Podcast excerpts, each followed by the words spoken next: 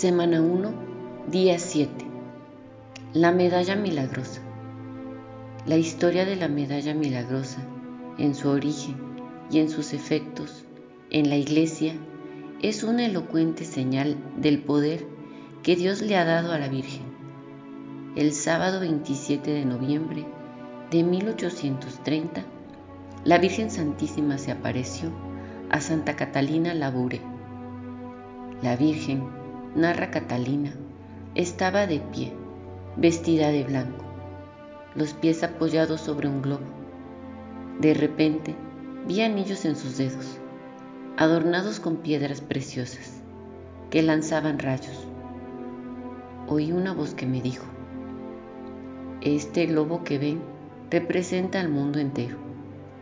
Los rayos son símbolos de las gracias que derramo sobre las personas que me las piden.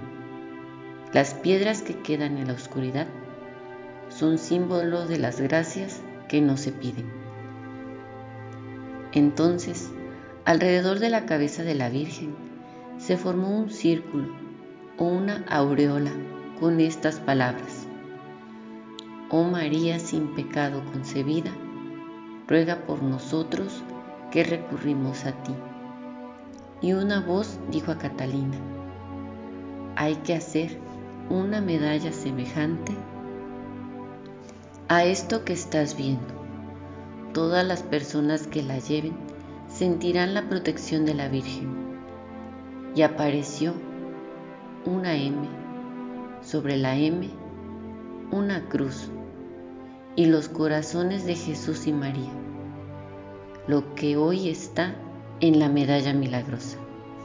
A la pregunta de Catalina, que pedía explicación por los rayos que se quedaban a mitad y no llegaban a la tierra, la Virgen explicó que eran las gracias que no llegaban a los hombres porque nadie las pedía.